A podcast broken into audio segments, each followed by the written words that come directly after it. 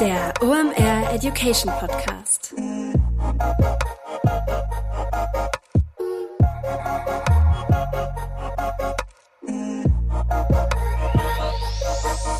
Es ist mal wieder Montag, Zeit für eine neue Folge OMR Education. Mein Name ist Rolf Herrmann, ich bin der Chefredakteur der OMR Reports. Heute wieder eine Live-Aufnahme von der OMR 22. Den Gast muss ich eigentlich gar nicht vorstellen, denn es ist einer der Co-Founder von Snox und zwar ist es Johannes Kliesch und wir haben uns da in einem sehr schönen Bus auf dem OMR Festival getroffen und einfach mal ein bisschen geschnackt. Ich wollte von ihm wissen, welche neuen Marketingkanäle Sie in der Vergangenheit ausprobiert haben. Das waren nämlich eine ganze Menge. Die haben ja zum Beispiel den Werbebereich von der Amazon Startpage gekauft. Die experimentieren on-page mit verschiedenen Dingen halt irgendwie rum und mit WhatsApp sind sie auch sehr erfolgreich unterwegs. Und ich wollte von ihm einfach mal wissen, wie identifiziert er diese Kanäle? Wie geht er Risiken ein? Was lässt er sich das kosten? Und ähm, ja, ich spoilere halt jetzt mal. Das war eines der intensivsten und spannendsten Gespräche, was ich in den über zwei Jahren OM Education Podcast hier führen durfte.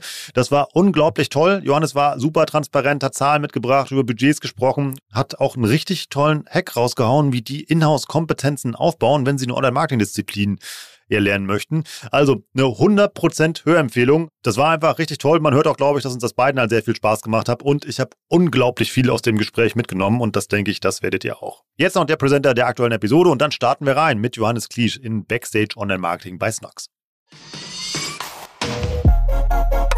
Heute mit dabei Digital Effects. Das sind SEO-Spezialisten und SEO ist ein wesentlicher Bestandteil in deinem Channel Mix, über den du mal nachdenken solltest. Denn nichts lieben wir ja in diesen Zeiten als qualitativ hochwertigen organischen Traffic. Warum? Den müssen wir nicht einkaufen. Klar, SEO ist nicht for free. Du hast da gewisse Initialisierungskosten, um das Ganze aufzubauen. Danach generieren aber gut gemachte und SEO-optimierte Inhalte qualitativ hochwertigen Traffic auf deiner Website. Warum? Was geben Leute bei Suchen ein? Fragen, Probleme, die Suche nach Dienstleistungen oder Produkten und dein gut gemachter SEO-Content ist dann die Lösung dafür. Du bist da also mit Riesenschritten durch den Funnel unterwegs. Wie gut das funktioniert, zeigt ein Beispiel, was uns Digital Effects mitgebracht hat. Die haben es zum Beispiel geschafft, bei einem E-Commerce-Kunden durch SEO innerhalb von zwei Jahren den Umsatz von 3,5 Millionen auf 16 Millionen zu steigern und das Ganze zu einem Zehntel der Kosten gegenüber Google Ads. Wenn du dein persönliches SEO-Potenzial auschecken möchtest, dann geh einfach mal auf digitaleffects.de slash omeducation. Da kannst du dich nämlich für eine Beratung anmelden, um dein SEO-Potenzial einzuschätzen oder dir auch mal eine zweite Meinung einzuholen. Sicher dir also jetzt den kostenlosen SEO-Check bei Digital Effects unter digitaleffects.de slash omeducation.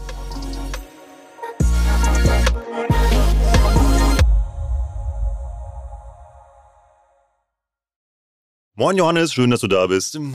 Ja, ich freue mich. Geil, Mann. Rolf, Endlich sehen wir uns mal. Ja, Live-Podcast auf der OMR 22 und dann auch in diesem schicken Podcast-Studio-Bus. Wie was könnte es Besseres geben? Voll. Ich bin überrascht. Also ist mega geil. Du hast ja eben schon gesagt, hier sind auch Schlafkabinen.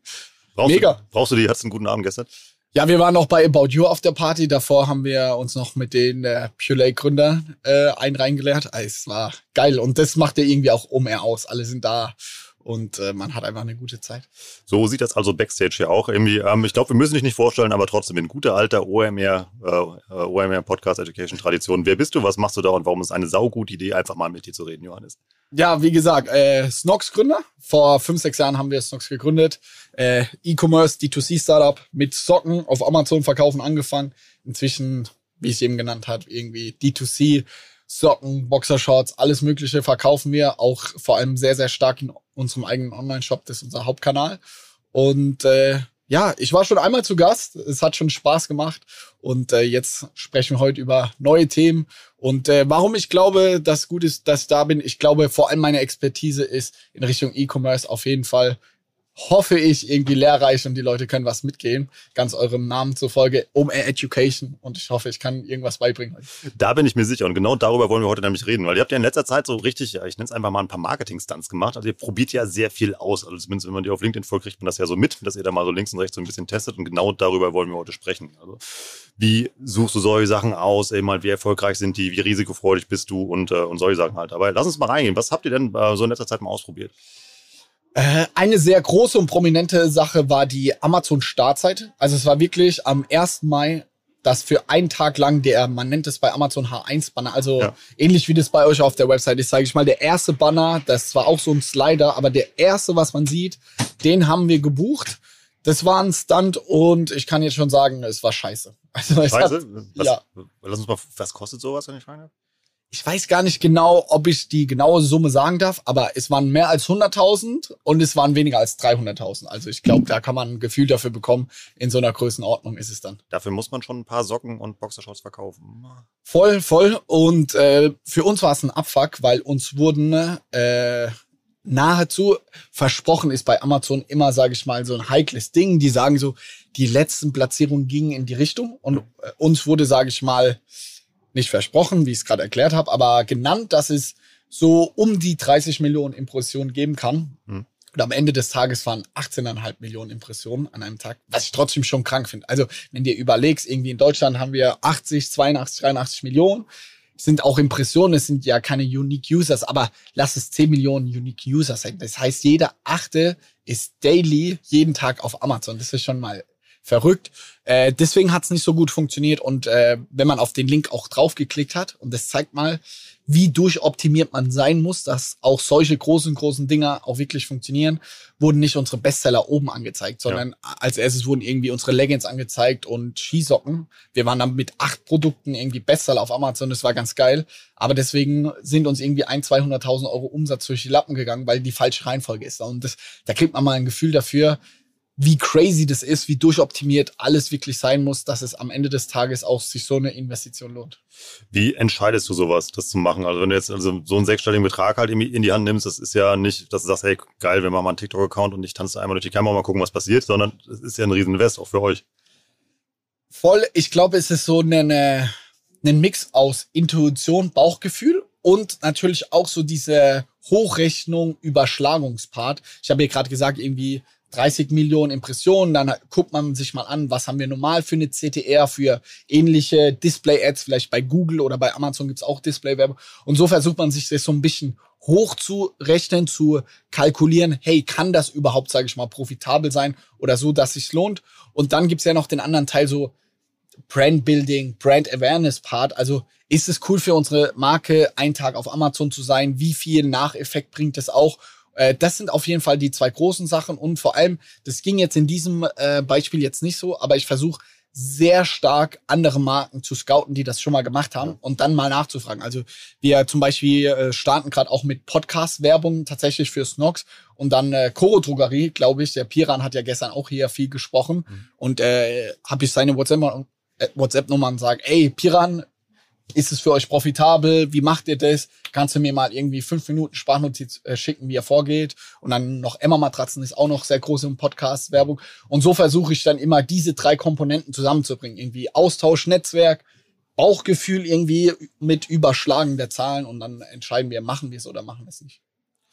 Ähm, wie entscheidest du, wenn du aus sowas rausgehst? Also so eine H1 bei Amazon ist ja, die, die ist ja da, also die kannst du nicht mehr anhalten. Aber bei, bei anderen Sachen können wir sagen, ja, irgendwie äh, vielleicht doch nicht so die beste Idee. Wann gehst du raus aus sowas? Ja, ein anderes Beispiel. Wir haben äh, im Januar haben wir YouTube-Ads äh, gemacht und äh, ausprobiert.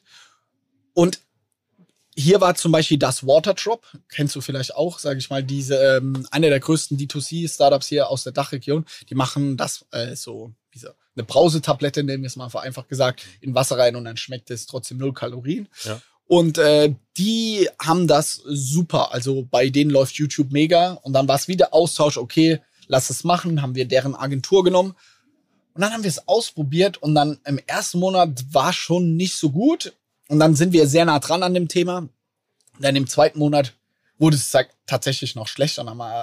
also, um auf den Punkt zu kommen, wir schauen uns immer die Entwicklung an und sind dann vor allem, wenn es nicht funktioniert, sehr eng auch im Austausch mit den ausführenden Personen. Wir versuchen vor allem immer am Anfang das mit Agenturen zu machen. Also unsere Strategie ist immer, die beste Agentur für dieses Thema zu scouten, zu finden, weil meine Erfahrung ist so, die Lernkurve von einer Agentur ist super. Am Anfang bringen die dir mega viel und dann flacht es sehr schnell ab. Wir haben auch eine eigene äh, ja. Beratungsfirma mit Song Consulting. Da ist es genauso. So, wir bringen dich online auf Amazon, machen alles ja, wenn du online bist irgendwann, dann ist es, sage ich mal, eher ein verwaltendes Ding. Und so ist es auch, dass wir auch andere Agenturen sehr viel testen. Haben wir diese YouTube-Agentur getestet. Und dann haben wir einfach gesehen, dass diese Entwicklung einfach nicht positiv war.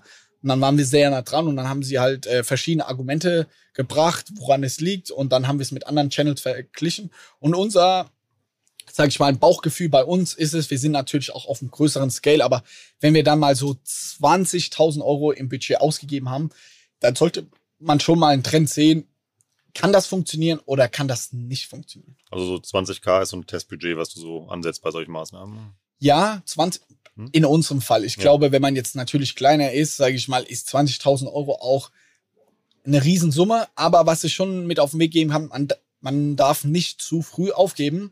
Anderes Beispiel. Letztes Jahr haben wir TikTok-Ads gemacht. Überhaupt nicht funktioniert. Und dann haben wir es wieder geclosed, sage ich mal, das Projekt.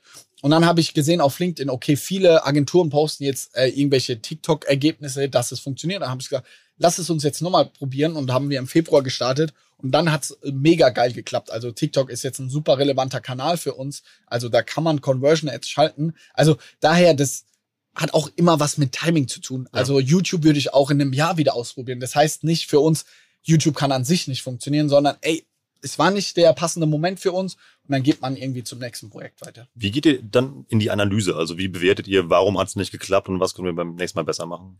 Also erstmal sind es äh, in jedem Performance-Marketing-Kanal äh, die gleichen KPIs, irgendwie Ausgaben, Umsatz, der ROAS oder ja. der ROI. Das ist erstmal die grundlegenden Sachen.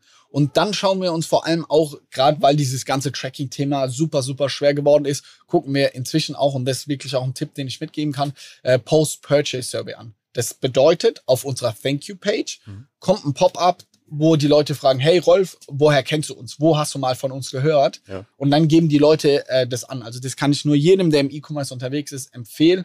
Dafür kriegt man mal ein Gefühl, hat der Kanal irgendwie einen Impact? Weil du, wenn du mal vier Wochen lang Ads geschaltet hast auf YouTube und unter einem Prozent oder nur fünf Leute absolut geben an, sie haben von dir mal von YouTube gehört, da kriegst du schon sehr schnell ein Gefühl dafür, hat es einen Impact. Und deswegen sind das so die vier Sachen, die wir uns aktuell, wenn wir jetzt morgen einen tatsächlich gestern hatten wir einen Termin mit Snapchat. Das ist gerade das neue mhm. äh, Sache, die wir ausprobieren wollen. Das sind die vier Sachen, die wir ankommen. Also Ausgaben, Umsatz, ROI und Post-Purchase-Service. Merken wir irgendwie, dass Leute mhm. sagen, sie haben uns jetzt mal auf Snapchat gesehen, gehört oder kennen uns davon. Warum Snapchat? Also ich habe irgendwie auch das Gefühl, irgendwie ist so eine kleine Snapchat-Renaissance. Also man kriegt ja immer so, so, so Push-Up-Nachrichten, so ey, der, dein Kontakt ist immer jetzt auf Snapchat. Da war monatelang gefühlt nix. Also dieser gelbe Geist war nicht zu sehen und jetzt so jede Woche zwei, drei Leute ping ping sind halt wieder da. Irgendwie, was habe ich verpasst? Weißt du, wie viele Daily Active User, das haben sie uns gestern gesagt? Schätzfrage, wie viele Daily Active User weltweit Snapchat hat? Das weiß ich nicht. Kann Schätzfrage? Äh, ähm, 25 Millionen. 320 Millionen. 320 Millionen. Aber nicht in der Dach. Also, Nein, weltweit. Also, Finde ich aber trotzdem krank. Und ich glaube, Dach krank. sind so um die zwischen 10 und 15 Millionen. Ja. Also schon auch crazy Daily Active User. Ja. Und wie du gesagt hast, diese Renaissance, ich glaube, jetzt mal groß gesprochen, irgendwie äh, Vogelperspektive, leben wir gerade halt in einer Zeit, dass weg von diesen ganzen Metaprodukten, also weg von Instagram, also viele gehen zu TikTok, zu Snapchat. Irgendwie gefühlt hätten wir vor zwei, drei Jahren war alles, hätte ich gesagt, es gibt irgendwie diese eine super App im Social Media Bereich. Also alles konzentriert sich irgendwie auf Instagram, da ist ja eigentlich alles. Mhm. Aber jetzt merken, glaube ich, die Leute jetzt rein vom Nutzerverhalten, hey, da gibt's einen TikTok, Snapchat ist auch cool. Und äh, ich glaube, gerade Snapchat hat so einen sehr, sehr guten Engel gefunden für sich selbst mit diesem ganzen äh, Lenses, AR ist schon crazy. Also ich bin selber gar kein Snapchat-User, aber als er uns gestern gezeigt hat, was da alles geht, dass sie halt irgendwie, also welche Werbemöglichkeiten mit diesen Lenses, äh, ist schon crazy. Also die haben halt ihre Nische irgendwie voll besetzt, haben da all in gegangen und äh, das scheint jetzt, glaube ich, mehr und mehr Früchte zu tragen. Und da ist dann wieder so der Weg, den du eben beschrieben hast. Also du analysierst, ob das ein Kanal ist, eben mal der was bringen kann, ob die Zielgruppe da ist. Ich fand eben den Gedanken sehr spannend, dass du Agenturen nutzt, um Kompetenzen in-house aufzubauen. Habe ich es richtig voll. verstanden? Ja, ja voll. Äh, immer Agenturen reinnehmen und da sagen wir auch direkt von Anfang an zur Agentur. Wir möchten das mit dir testen. Inzwischen sind wir natürlich ein großer Name. Das ist auch immer geil für die Agenturen. Gerne posten wir das auch. Mit Snapchat haben wir dann auch so ein Posting-Deal auf LinkedIn, dass wir sagen, okay, wir machen zwei, drei Posts, dafür fundet ihr uns, dann kriegen wir irgendwie 10.000 Euro Budget von denen auch gestellt, dass wir ja. das ausprobieren. Das ist natürlich auch eine glückliche Lage. Aber mit der Agentur sagen wir, ey, wir wollen das eigentlich in-house machen, wenn es funktioniert. Aber du bleibst dann unser Sparring-Partner, lass uns das ausprobieren. Also das kann ich nur empfehlen, weil bis du das selber in-house, sage ich mal, das Wissen von der Agentur aufgebaut hat, dauert super lang. Aber wenn du die von Anfang an mit dazu nimmst und, sage ich mal, deinen Mitarbeiter, Mitarbeiterin direkt dran packst, sage ich mal, und die sich dann wöchentlich oder am Anfang vielleicht sogar täglich austauschen, dann weißt du direkt, woraus es ankommt. Und mhm. die haben wahrscheinlich sehr, sehr viele andere Kunden, wo sie die ganzen Learnings gemacht haben. Und da finde ich Agenturen perfekt. Da kannst du super, hast du eine geile Lernkurve. Ist aber ein richtig smarter Ansatz. Vor allem finde ich es auch fair, dass er so transparent spielt. Weil das du nicht so nach, nach einem halben Jahr sagst, ja, Dankeschön, irgendwie, ähm, wir machen es mal selber. Ich glaube, das ist auch sau wichtig. Also jede Agentur weiß es ja auch. Also das irgendwie finde ich auch das Geschäftsmodell einer Agentur. Also du hast Wissen in irgendeiner Nische oder in irgendeinem Bereich, das gibst du weiter, dafür kriegst du, das ist eine Dienstleistung. Mhm. Und ich glaube, was wir merken, wenn man transparent damit umgeht, hey, wir wollen dein Snapchat wissen, sag uns einen Preis, wir wollen es, wenn es funktioniert, geil, dann wollen wir es inhausen lass uns das mal. Viel, viel, viel besser, als dass man so rumdruckst und dann so, wie würdest du das machen? Und die Agentur hat das Gefühl, hey, die will uns nur aussagen. Spiel ist am Anfang transparent und wenn die Agentur keinen Bock drauf hat und nur sagt, wir machen nur drei Jahresverträge, dann geht zur nächsten. Also ja. dafür gibt's auch genug Agenturen. Äh, das kann ich schon wirklich jedem ans Herz legen. Wie wählt ihr Dienstleister aus, also außer von ähm, auf Basis der Vertragslaufzeit? Vor allem stark, also das ist wirklich tatsächlich meine Rolle inzwischen auch im Unternehmen, dass ich viel scoute auf LinkedIn. Also auch hier, wenn Agenturen hier zuhören, immer auf LinkedIn posten irgendwie. Und was ich merke in jedem Entscheidungsprozess sind vor allem, sage ich mal, die Testimonial super entscheidend. Also wenn ich jetzt eine Agentur höre, die macht zum Beispiel ähm, für On diese Sneaker ja. oder für Puma Snapchat und ich habe gestern gesehen, sind mit die größten Kunden, dann vertraue ich dir, sage ich mal, weil mhm die geben anscheinend 10.000 Euro am Tag äh, bei Puma aus, dann let's do it. Also Testimonials sind, finde ich, da mit das Wichtigste. Also für welche anderen Unternehmen arbeiten die da? Und dann einen Call ausmachen. Dann merkst du ja schon bei uns jetzt, weil wir auch viel Erfahrung im Performance Marketing hast, wenn du denen, sage ich mal, kritische Fragen stellst über Attribution etc., haben die es drauf, wie ist deren Strategie? Also da merkt man nach einer halben Stunde, okay, passt es oder passt es eben nicht. Und dann auch hier wieder testen, testen, testen. Wenn man zwei, drei Agenturen hat, dann sagt man jedem, ey, du hast 1000 Euro Budget, let's do it, lass uns einfach mal äh, Ads einstellen. Und auch da offen transparent sein. Sagen, ey, wir wissen noch nicht, welche Agentur wir nehmen. Wir würden gerne zweimal testen. Beide haben 1000 Budget, Euro Budget. Ihr macht die Creatives oder wie es dann auch immer abläuft. Äh, bist du fein damit. Also nicht hinterm Rücken, offen damit spielen. Und dann werdet ihr sehen, dass es geile Ergebnisse bringt. Wie arbeitet ihr bei den Tests? Geht ihr da schon auf Perfektion oder macht ihr erstmal, guckt ihr mal, was da läuft und optimiert dann on the go? Hm. Äh, wir optimieren on the go und lassen vor allem erstmal die Agentur machen. Also wir sagen, wenn die Fragen haben, wie ist unsere Zielgruppe, was sind die Learnings aus anderen Kanälen, dann geben wir das denen, aber erstmal die machen lassen, weil ich, was wir merken, Snapchat, bleiben wir bei dem Beispiel, ist ein ganz anderer Kanal. Dort funktionieren die User ganz anders. Mhm. Wenn wir jetzt die Agentur, mit der wir dann äh, zusammenarbeiten, zu stark belabern und sagen, hey, das sind unsere Learnings, das, das, das, dann schalten wir dort genau die gleichen Ads wie auf Instagram Stories oder auch bei TikTok. Und das willst du ja nicht. Du willst ja eigentlich, dass sie mal ihr Ding machen. Deswegen engagierst du sie ja auch. Mhm. Und deswegen lassen wir sie erstmal machen. Und dann, wenn wir sehen, es funktioniert gut oder schlecht, dann geben wir ihnen nach und nach, sage ich mal, Tipps oder Learnings aus äh, unserer Perspektive, was wir vielleicht besser machen könnten. Aber ich glaube, gerade das ist der Fehler, wenn man zu früh zu viele Hinweise der Agentur gibt, weil dann äh, denken die, also du holst ja eine Agentur, dass du mal wegkommst von deinem Daily mhm. Doing, sondern dass sie neue Impulse bringen. Daher würde ich die nicht, äh, nicht zu viel Input ihnen geben. Baut ihr die Persona dann zusammen aufgrund der ganzen Daten, die ihr habt, oder lässt du da auch einfach machen? Wir lassen erstmal machen und bei uns ist es auch sehr speziell. Wir haben jetzt nicht so eine crazy Zielgruppe und so eine crazy Persona. Ja. Ich habe ja, äh, wir haben letztes Jahr 33 Millionen Umsatz gemacht. Dieses Jahr wollen wir Richtung 50, 60 Millionen. Also wir sind auf so einem Scale. da müssen wir fast alle, aber also nahezu alle Leute, die online Socken kaufen, müssen wir irgendwo abfangen oder zumindest einen Touchpoint haben.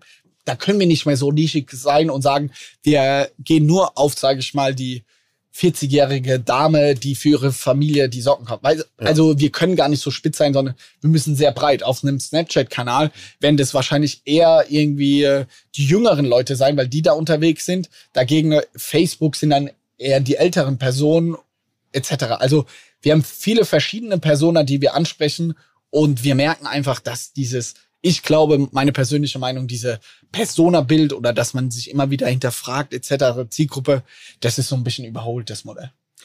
Ähm, wie nutzt ihr solche neuen Kanäle? Also ähm, Macht ihr das, um Neukunden zu generieren? Also bleiben wir wieder, Snapchat ist ein schönes Beispiel. Ja. Also startet ihr auf Snapchat, guckt, ob ihr da irgendwie neue Kunden reinholt oder versucht ihr auch durch eure Audience oder selbst wenn du das ja auf LinkedIn posten würdest, Ja. hey, wir sind jetzt auf Snapchat, das ist unser Account, das machen wir. Das wird ja auch eben eine signifikante Zahl von Leuten einfach mal auf diesen Kanal erstmal treiben. Ich habe ja gesagt, Post-Purchase-Service. Wir fragen, woher kennen uns die Leute? Wie viel Prozent glaubst du geben LinkedIn, meine Personal Brand etc.? Also wie viele Ähm. Leute kaufen bei Snox quasi, weil sie Johannes Kliesch oder unseren ganzen B2B-Content, nenne ich es mal, kennen? Ich glaube sehr wenig, wenn ich ehrlich bin. ne? Wie viel Ja. Prozent, Rolf? Komm, Äh, zwei. unter einem Prozent. Daher, sage ich mal, diese Verlängerung und dass wir posten auf LinkedIn, wir nutzen jetzt Snapchat, das pusht jetzt nicht unsere Abverkäufe. Also 0,0 Aber ja, On-Page könnt ihr es ja zum Beispiel machen. Also irgendwie einen Button auf die Seite machen oder einen Banner oder sowas. E-Mail-Newsletter, sowas. Irgendwie. voll, aber wir, also neue Marketingkanäle nutzen wir vor allem, um neue Neukunden zu generieren. Und was wir merken, ist, dass, sage ich mal, die Neukundenquote so bei 80 bis 90 Prozent ist. Also äh, 10 Prozent der Leute auf einem neuen Kanal, sage ich mal, sind Bestandskunden, weil die irgendwie, ich nenne es jetzt mal Doppeluser sind. Die sind auf Instagram sowieso unterwegs und nutzen auch Snapchat, um direkt mit ihren Leuten zu schreiben oder, sage ich mal, mit TikTok oder einem anderen Kanal. Aber in erster Linie wollen ja neue Kanäle eingehen, um neue Leute anzusprechen und Ja. nicht äh, bestehende äh, zu erreichen. Heute mit dabei Pipedrive. Neues Jahr, neue Ziele und vor allem, wenn du im Bereich Sales arbeitest, egal ob in einem großen oder kleinen Unternehmen, hast du sehr konkrete Sales-Ziele, die du erreichen sollst und vor allem auch möchtest. Ein strategischer Vorteil ist es dabei, wenn du den Überblick behalten kannst. Und dafür brauchst du das passende CRM und das ist Pipedrive. Pipedrive ist mehr als nur eine stumpfe Pipeline. Pipedrive bündelt nämlich alle relevanten Informationen zu einem Kunden für dich. Darin findest du sämtliche Vertriebsaktivitäten und Gespräche und vor allem verpasst du auch so keine Nachfassaktion und steigerst so signifikant deine Abschlusschance. Wir benutzen das hier bei OMR selber und es ist wirklich richtig einfach zu bedienen und sich darin zurechtzufinden und ein richtig tolles Tool. Also jetzt einfach mal pipedrive.com aufrufen und sicher dir da deine 14-tägige kostenlose Testversion und erreiche so viel einfacher deine Ziele für 2024.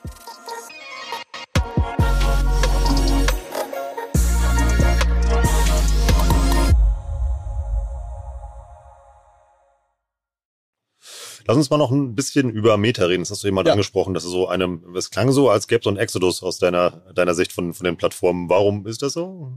Ich habe auch gestern bei äh, meiner Speech äh, viel darüber gesprochen. Also nicht falsch verstehen. Wir wachsen auf Facebook-Ads trotzdem noch brutal gerade. Also wirklich, wir geben am Tag irgendwie zwischen 30 und 60.000 Euro am Tag bei Meta aus. Also Tagesbudget. Tagesbudget auf Meta. Also daher, wenn ich jetzt davon spreche, ey, Abklang und so, fuck, letztes Jahr haben wir irgendwie 10, 15.000 am Tag, äh, wenn überhaupt, au- ausgegeben. Also wir haben Ja. trotzdem unser Budget verdoppelt. Also ist es schon trotzdem krank, was ich aber trotzdem Big Picture sehe. Und vor allem, wenn Leute jetzt gerade neu starten oder am Anfang ist, würde ich immer in eine Plattform investieren, also meine Zeit investieren, die am Wachsen ist. Und ich glaube einfach, dass in drei bis fünf Jahren sprechen wir so, so, so viel mehr über TikTok als über Meta. Auch wenn ich hier so kleine Sachen, wenn ich hier Meta und TikTok haben Stand. Bei Meta ist viel, viel weniger los als bei TikTok. Ich glaube, das ist der neue heiße Scheiß. Und gestern habe ich auch noch einen Vortrag gehalten, gestern Abend, wo es einfach drum ging, wo ich gesagt habe, in den letzten fünf Jahren, vielleicht sogar zehn Jahren, gab es so viele D2C-Firmen mit uns, mit Purelay, Paul Valentine, Daniel Wellington, die sind alle auf dieser Welle von Instagram groß geworden. Ob es mit Ads ist, mit Influencer-Marketing etc. Mega, sage ich mal, die ganze Branche ist darum entstanden. Und ich glaube, jetzt transformiert sich das gerade und die Karten werden neu gemischt, weil, sage ich mal, TikTok-Brands entstehen. Leute, die jetzt, also Firmen, die jetzt schaffen, gut TikTok als Kanal, sowohl conversion-basiert als auch mit Influencern. Das ist so schwer. Gestern hatte ich Abend, ein Abendessen mit Purelay, wo wir uns intensiv ausgetauscht haben. Das ist so schwer auch für bestehende Marken, wie man sich dort neu erfindet. Und daher finde ich gerade, wenn ich irgendwie neu E-Commerce machen würde oder noch am Anfang stehe, würde ich all meine Zeit, die ich habe, versuchen in TikTok zu stecken, weil ich glaube, wer das jetzt meistert, ist wahnsinnig geil aufgestellt. Und äh, einen ganz konkreten Tipp, was ich geben kann, ladet jeden Tag für 30 Tage lang, jeden Tag, ein TikTok hoch, organisch, poste das. Und wenn ein TikTok mehr als 1000 organische Views hat, also so ein bisschen viral geht, dann schalte Conversion Ads drauf. Und das wird brutal funktionieren. Sage ich mal, so ähnlich ist unsere Strategie. Das nehmen wir schon mal mit. Wenn du eben sagst, ähm, irgendwie 50.000 bis 60.000 Euro lasst ihr am Tag bei Facebook. Wie viel Prozent sind das von eurem allgemeinen Adspend am Tag? Ähm, schon so 70 Prozent. Also wir geben noch bei TikTok viel Geld aus. Wir geben bei Amazon geben wir noch Geld aus. Influencer Marketing, aber das ist dann eher am Wochenende. Mhm. Also es ist safe der Bärenanteil und wir skalieren das super und er ist immer noch der größte, sage ich mal, Anteil, wie er jetzt hört. Aber ich glaube halt, in zwei, drei Jahren sieht es ganz anders aus. Das ist meine These. Deswegen ist jetzt gerade die Zeit, sich da gut aufzustellen, die Learnings zu machen. Weil letztes Jahr hat TikTok nicht funktioniert. Jetzt funktioniert es ganz gut und ich glaube, in dem Jahr funktioniert es Hammer. Deswegen testen wir sehr, sehr viel dort. Musstet ihr euch da auch komplett neu erfinden? Also ich glaube, euer Produkt, euer Image passt ja eigentlich schon ganz gut dahin. Also ich habe schon mit ein paar Leuten gesprochen und auch mit anderen Brands, eben halt, die auch im B2B oder so halt unterwegs sind, für die ist das natürlich schwieriger. Eben also Ziel Albeck ist da ja so dieser Standard-Case, den man immer hat, wo man sagt, hey, guck mal, ich glaube, Maschinenbauer ist das immer halt sehr speziell mit einem ironischen Augenzwinkern. Auch das funktioniert da, aber das ist ja eher die Ausnahme. Voll. Also man muss viel kreativer sein und es ist viel, viel anspruchsvoller. Und ja, wir mussten uns da neu erfinden. Also was wir merken, auf Facebook funktionieren auch sehr stark, sage ich mal, einfach äh, Image-Ads. Also hey, das sind unsere Boxershorts und dann ist nebendran eine Headline ohne kratzendes, ohne kratzenden Zettel, hm. Anti-Loch-Garantie, sage ich mal, relativ plump, einfach gestaltet, trotzdem sehr viel getestet. Und bei TikTok geht ja gar keine Image-Ads, sondern äh, es ist immer Video und man muss hier viel, viel ausprobieren. Die Ads sind, sage ich mal, schneller durchgekaut und also viel anspruchsvoller. Aber ich sage auch immer zu meinem Team, so umso anspruchsvoller es auch ist, umso besser auch für uns, weil es ist nicht so einfach. Bei Facebook Ads ist es halt in den letzten Jahren sehr einfach geworden. Du musst nichts mehr einstellen, sondern ein gutes Creative machen, dann läuft's. Und daher sage ich ja, probiert es aus und wenn ihr es drauf habt, sage ich mal, könnt ihr krank auf TikTok wachsen. Du hattest eben mal diese 20.000 Euro Testbudget rausgehauen und auch gesagt, ja, irgendwie, das ist natürlich jetzt immer eine sehr, eine sehr hohe Zahl, wer jetzt nicht so viel Ad-Budget zur Verfügung hat. Wie viel Prozent sollte man von seinem Tages- oder Wochenbudget halt nehmen, um so einen Test zu fahren? Das ist vernünftig. Äh, ich würde so sagen, irgendwie fünf bis zehn Prozent in etwa. Aber wenn ich, sage ich mal, sag, okay, ich habe 1000 Euro Budget, würde ich das nicht über zwei Monate machen. Hatten wir gestern auch äh, die Diskussion mit Snapchat, sondern eher, sage ich mal, die Creatives erstellen und dann mal eine Woche Hardcore reingehen und die 500 oder 1000 Euro in einer Woche ausgeben, weil dann habe ich viel mehr Learnings, als wenn ich über, sage ich mal, acht Wochen lang fünf Euro am Tag ausgebe. Das ist blöd, da das ist viel zu wenig Budget, dass du da was siehst und auch mhm. Learnings machst. Also lieber dann das Budget, was ich habe, in relativ kurzer Zeit ausgeben, aber sehr, sehr gut vorbereitet sein. Dann. Also dann aber äh, Grundrauschen erzeugen auf den Kanälen, die man kennt, eben mal die mir, also weiter ja im, im Meta-Universum, alles, ja. das funktioniert ja trotzdem noch. Also es klang jetzt ja eben so, also irgendwie das voll.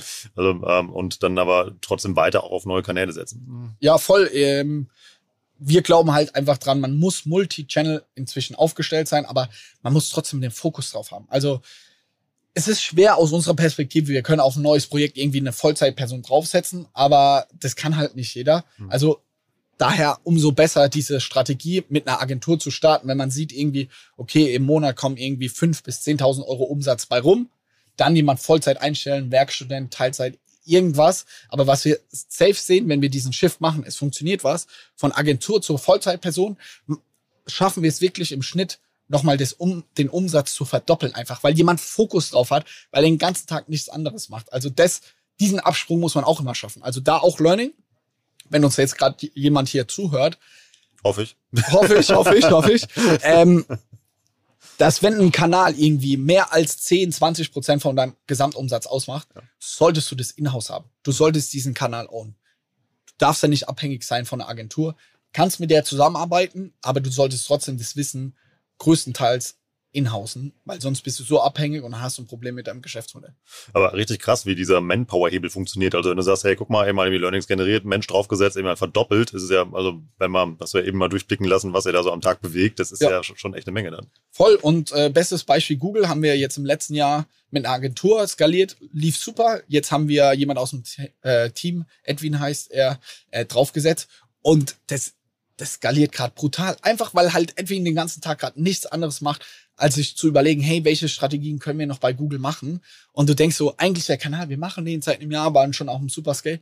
Ja, aber diese, sage ich mal, diese Magie von Fokus, nichts anderes machen, das ist echt ein kranker Hebel und das unterschätzt man. Also habt ihr eigentlich für jeden Kanal dann eine Vollzeitkraft ersetzen? Also so stell mir gerade euer Marketing-Team vor, also sagt irgendwie so, so, mehr oder weniger so, so einer guckt eben mal, was, was so in der Mitte was passiert und dann rundrum irgendwie sitzen im Kreis, dann eben halt einer für TikTok, einer für Google, einer für äh, Amazon von mir aus auch, eben einer für Meta. Ja. Ja, das bauen wir gerade auf. Also äh, für PPC, Amazon Ads, Ja. äh, fängt jetzt äh, einer zum 1.6. an. Edwin, was wir gerade gesagt haben, macht bei uns äh, Google und auch äh, TikTok. Da sind wir gerade dabei, dass TikTok groß genug ist, dass wir vielleicht noch jemanden zweiten einstellen, der nur TikTok macht und dann haben wir jemanden für Google. Marina macht bei uns Facebook jetzt, aber also genau wie du sagst, dass wir für jeden Kanal eine Vollzeitperson ein. Eine Person für WhatsApp, eine für E-Mail-Marketing, äh, drei für Influencer-Marketing, eine für Partner-Marketing. Also genau das ist es und das kann ich nur jedem empfehlen. Wie gesagt, der Tipp, wenn irgendein Kanal 10 bis 20 Prozent vom Gesamtumsatz aufmacht, packt eine Vollzeitperson drauf, dass sie das Thema richtig ownt. Und der Snox Marketing Mix Todesstern. ich hoffe, ich hoffe. Mit dir als Imperator. wie, wie sehr schaffst du es noch da dabei zu sein? Also, also da, da auch tief drin zu sein? Ähm, ich habe einfach das riesengroße Glück, dass wir ein brutales Team haben. Also äh, wir haben Performance Marketing Lead äh, Arne, der macht es einfach Weltklasse, der hat alles äh, super geil im Griff. Äh, wir haben dann noch äh, zwei weitere Teamleads, äh, Yannick und Ricarda, die äh, mich da unterstützen. Also ich bin operativ da überhaupt nicht mehr drin Mhm. und die machen das alles. Aber ich unterstütze die drei, sage ich mal, mit meinem Wissen und auch Mut zu geben. Komm, wir probieren jetzt mal Podcast-Werbung 30, 50.000 Euro aus. Ich hole Im Impulse, hör, hey, Koro Drogerie funktioniert es gut. Lass uns das ausprobieren. Wie machen wir das? Also ich bin eher ein Impulsgeber, aber operativ habe ich damit gar nichts mehr zu tun. Klingt aber auch nach einer sehr guten Fehlerkultur, die ihr habt. Also wenn man jetzt also wie der Amazon-Beispiel vom, Ja. vom ganz zu Anfang, also irgendwie sechsstelliger Betrag nicht versenkt, aber eben mal irgendwie, sagen wir mal, ja, irgendwie solide ins Ziel gebracht. Ja. Voll. Ich habe ja gesagt, wir haben irgendwie diese drei Sachen. Also wir tauschen uns mit anderen aus, Bauchgefühl und hochrechnen, ob das funktionieren kann. Ja. Wenn bei den drei Sachen Haken dran ist und dass wir sagen, ey, wir probieren's, dann kann ich doch niemanden judgen und sagen, ey, scheiße, das nicht funktioniert hat. Ich stehe ja auch da, dafür, lass es uns ausprobieren. Es ist immer eine Variable drin, dass du merkst, okay, es kann vielleicht nicht funktionieren. Das ist halt Risiko. Ey, manche Sachen funktionieren nicht. Okay, that's life, fuck. Okay, weitermachen. Aber dafür wird niemand den Mund abgerissen. Und äh, wir haben montags morgens immer ein Team-Meeting mit allen Leuten. Und als wir präsentiert haben, dann, äh, ja, Amazon hat leider nicht funktioniert, habe ich auch gesagt, ey, geil, dass wir es trotzdem getestet haben. Ich will, dass wir weiter mutig sind. Wir müssen wachsen. Der gehört Mut dazu. Und so ist ja auch unser Slogan, not? Lass es uns ausprobieren. Let's see. Lass uns als letzten Punkt mal noch über einen Kanal sprechen, den ihr auch noch bespielt, den haben wir noch gar nicht besprochen. Und zwar, ihr seid auf WhatsApp unterwegs. Für mich ein sehr spannender Kanal, über den man eigentlich nie spricht. Voll. Was macht ihr da? Warum macht ihr es und warum spricht man nicht über WhatsApp? Rolf, wieder eine Schätzfrage. Wir haben im August angefangen mit WhatsApp-Marketing. Wie viel Umsatz haben wir bisher darüber gemacht? Ich habe keine Ahnung. Äh, Kaum, Rolf, hau was raus. äh, eine Million Euro. Das ist unser Ziel für dieses Jahr. Wir sind genau bei der Hälfte. Eine halbe Million haben wir bisher gemacht. Mhm. Und ganz viele, wenn ich über WhatsApp-Marketing spreche, sagen diese, ja, aber funktioniert das? Sind die Leute nicht abgefuckt? Die wollen doch keine Werbung in WhatsApp. Wir haben Opening Rates in WhatsApp von 80 bis 90 Prozent. Mhm. Das ist Wahnsinn. Weil fast niemand hat jemand irgendwie eine Marke in WhatsApp abonniert. Ihr habt ja auch mit OMR ein Newsletter. Das funktioniert brutal. Was wir merken einfach ist, vor allem für Sales-Event, also Groß-Event Black Friday, wir hatten gerade einen Ostersale. Vor allem dafür funktioniert das brutal gut. Es ist nicht so, dass du die wöchentlich bespielen kannst. Wir haben gerade 70.000 Handynummern, aber bei diesen großen Events funktioniert es extrem gut und ähnlich wie E-Mail-Marketing ist CRM einfach super, super profitabel. Also wir haben sehr viel Profit gemacht über WhatsApp und ich sag mal so, hier als Learning, wenn jemand fünf bis zehn Prozent mindestens vom Online-Shop-Umsatz über E-Mail-Marketing schon macht, dann merkt er ja, CRM funktioniert schon. Probiert auf jeden Fall WhatsApp aus. Wie konvertiert die Leute da rein? Dann irgendwie mit dem, keine Ahnung, registriere dich für einen WhatsApp-Newsletter, krieg ich 5 Euro oder wie macht ihr das? Äh, wir haben verschiedene Einstiegspunkte. Mhm. Einmal Exit Intent ist so einer der wichtigsten. Das bedeutet, wenn du die Seite verlässt mit dem Mauszeiger, dann kommt so ein Pop-up und dann so, hey, wie du sagst, irgendwie 10% Rabatt, äh, melde dich jetzt an und dann kommst du in WhatsApp. Also hier Tipp, wenn ihr Exit Intent noch nicht habt, egal ob das E-Mail ist oder WhatsApp, das funktioniert brutal. Und äh, auf der Thank You Page, ich habe ja vorhin gesagt, da fragen wir, woher kennst du uns? Aber wir fragen auch so, hey, willst du deine Tracking-Information nicht äh, direkt in WhatsApp haben? Und so konvertieren wir auch sehr viele Leute rein. Also das sind die zwei großen Einstiegspunkte, um die WhatsApp-Nummern zu sammeln. Und es geben tatsächlich sehr, sehr viele Leute an. Also so im Schnitt 20 bis 30 Prozent aller unserer Kundinnen schaffen wir, sage ich mal, in WhatsApp äh, nahezu reinzuholen. Richtig gut. Warum glaubst du eben halt, die nutzen den Kanal so, so wenig? Also, weil es ist ja, du hast die eigenen Daten quasi, du hast irgendwie CRM, du bist eben, du musst ja diese, diese rote Eins ja wegmachen. Also ja. irgendwie automatisch, egal ob du was kaufst oder nicht, aber du bist ja immer top of mind, wenn du eine Nachricht schickst, ja. Ich weiß es ehrlich nicht. Also, ich glaube, dass der Kanal krass wachsen wird in den nächsten Monaten und Jahren. Und dann wird es wahrscheinlich auch immer schlechter tendenziell funktionieren. Also wir leben gerade dafür davon, dass wir First Mover sind. Aber der ganze Podcast jetzt, wie, wie viel Channel gibt's gerade? Snapchat, TikTok, WhatsApp, alles Mögliche.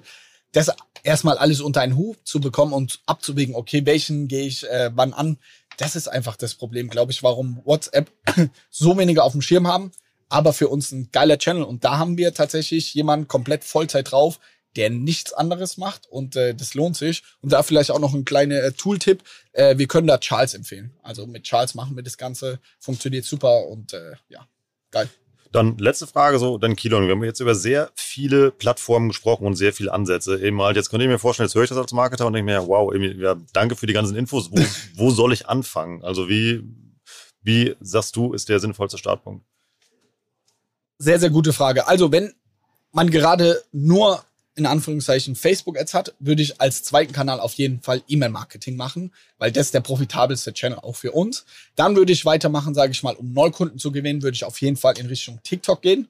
Und wenn ich, wie eben gesagt, wenn ich aber schon über zehn Prozent bei E-Mail habe, würde ich dann eher noch WhatsApp dazu nehmen.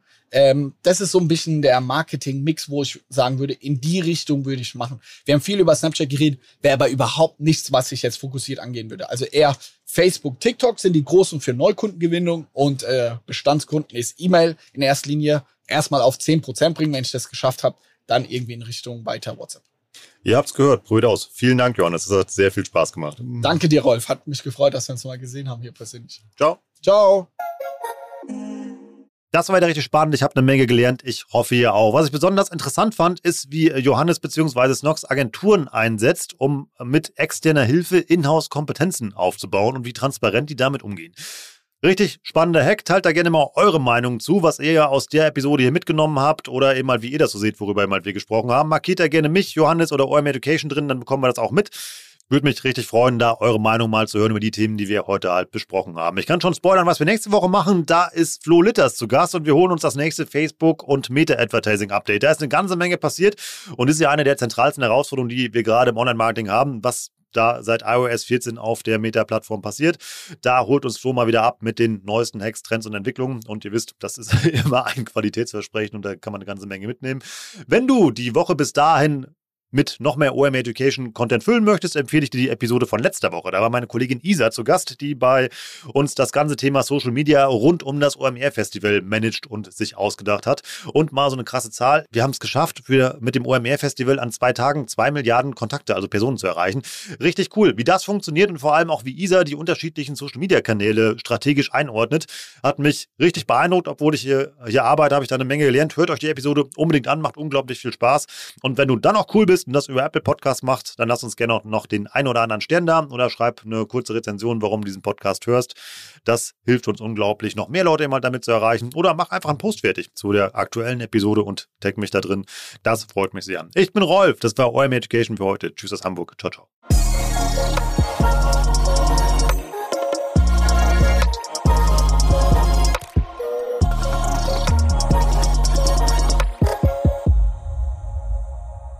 Dieser Podcast wird produziert von Podstars